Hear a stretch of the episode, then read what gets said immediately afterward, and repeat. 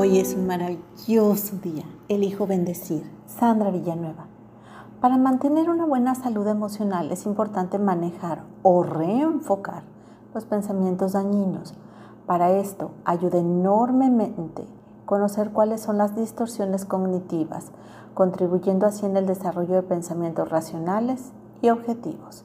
Así, al cometer un error cognitivo, cabe mencionar que es el que se refiere al proceso de razonamiento ante algunas situaciones y vienen determinados por esquemas mentales poco funcionales, dando lugar a pensamientos automáticos negativos, los cuales dan muchas veces lugar a emociones negativas, comprendiendo y detectando esta distorsión para evitar caer en conducir en el autocastigo, la culpa o la ansiedad. El miedo a cometer errores elimina la espontaneidad. Una actitud frente a los errores se basa principalmente en estos tres conceptos. Primero, comprensión, escuchar y observar y describir lo que en realidad ocurre en vez de contemplar mi propia versión. Segundo, aceptación, reconocer y describir los hechos sucedidos lo más objetivamente posible. Tercero y último, evitar dar importancia a las cosas se deriva del concepto anterior. Cabe mencionar también que los pensamientos automáticos son la charla interna o el, ese autodiálogo expresados como pensamientos o imágenes y que se relacionan con estados emocionales generalmente son muy intensos.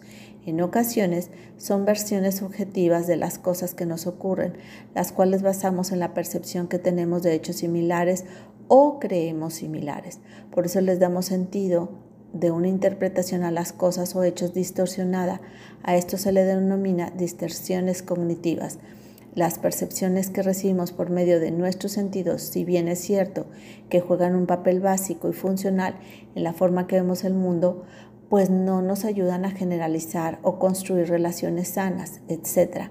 No podemos perder de vista que no siempre podemos fiarnos de dichas percepciones.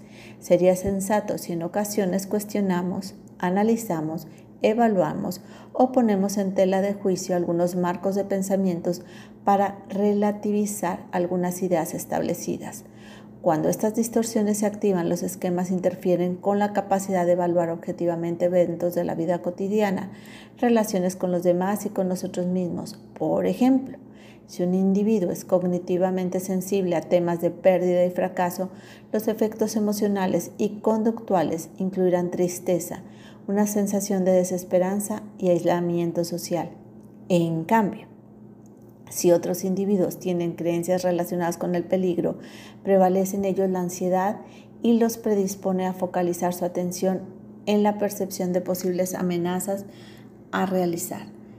Estas interpretaciones catastróficas de estímulos ambiguos o incluso neutrales. ¿Qué se puede hacer para identificar las distorsiones cognitivas? Primero, monitorear e identificar los pensamientos que surgen de forma automática esos pensamientos recurrentes. Segundo, reconocer la relación entre cognición, afecto y comportamiento. Tercero, probar la validez de pensamientos automáticos y creencias fundamentales.